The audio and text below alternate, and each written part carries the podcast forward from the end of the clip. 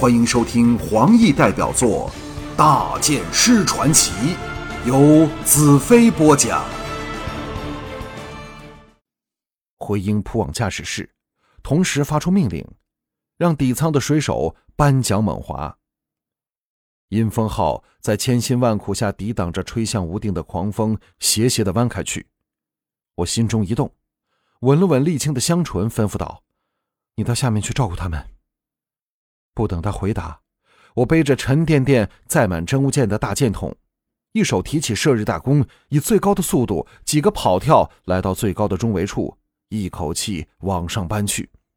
到了全船最高的望台处，正在那里眺望的英族战士刚刚弯弓搭箭，吴箭已经出现在左后舷处，以高速冲来。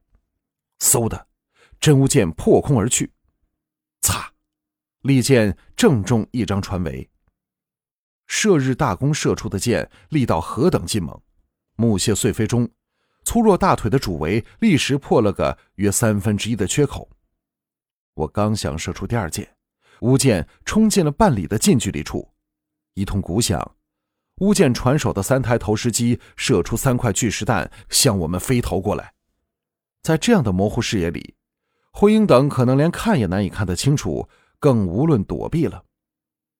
超人的目力使我迅速判断出三个实弹的落点，知道其中两弹必然会投到船上，而我只能选择其一加以拦截。心念电转下，真无剑离弦疾射而去，砰的，石头被无坚不摧的真无剑射个正中，两股力量交击下，炸作一天粉碎。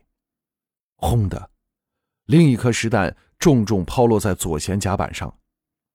两名英族战士当场被压死，甲板裂开，实弹于是不止，直冲往船旁的围栏。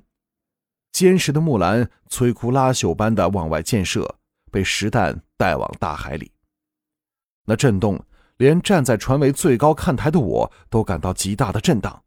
身在下面的他们，其惊恐情况可想而知。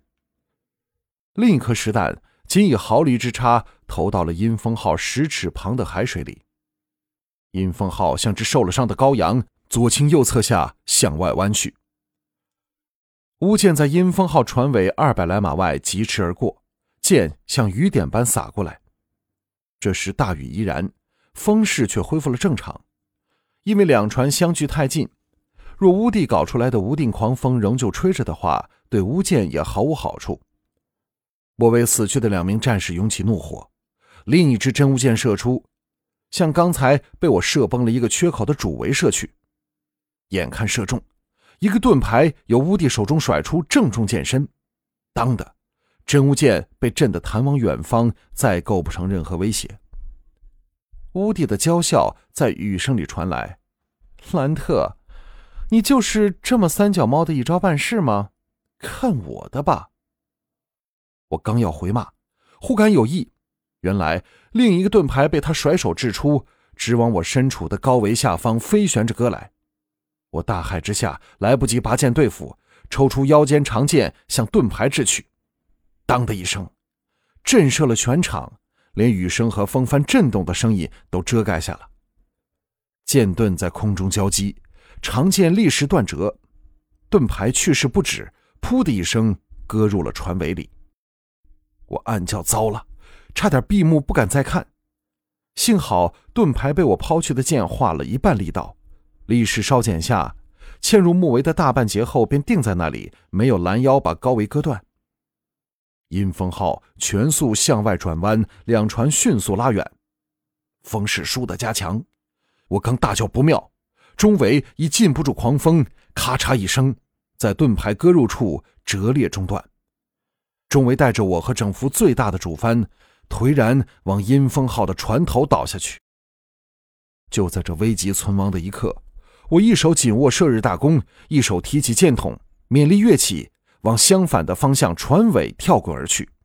轰隆的，中桅和巨帆打在船头处，把整艘船带得向前倾去，惨叫痛哼声不绝于耳。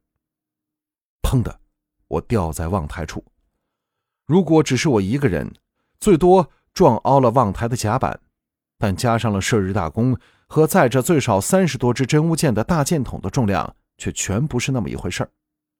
望台甲板崩断折裂，我和大弓箭筒穿过望台的甲板，掉进了下层。阴风号左摆右摇，我顾不得疼痛，勉力爬了起来，不理身在何处，见到有扇门，跌跌撞撞冲了进去。门外原来是通往船尾的走道，李青和山美迎面奔来，在摇曳的风灯下花容失色。见到我，悲呼道：“你没事吧？”我强笑一声道：“好。”躲回舱里去照顾其他人，擦身而过，抢往船尾去。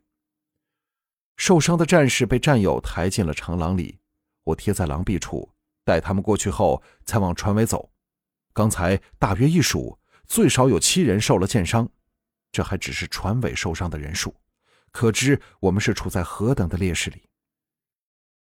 我挤进船尾严阵以待的英族战士里，看到了装着实弹的两台投石机。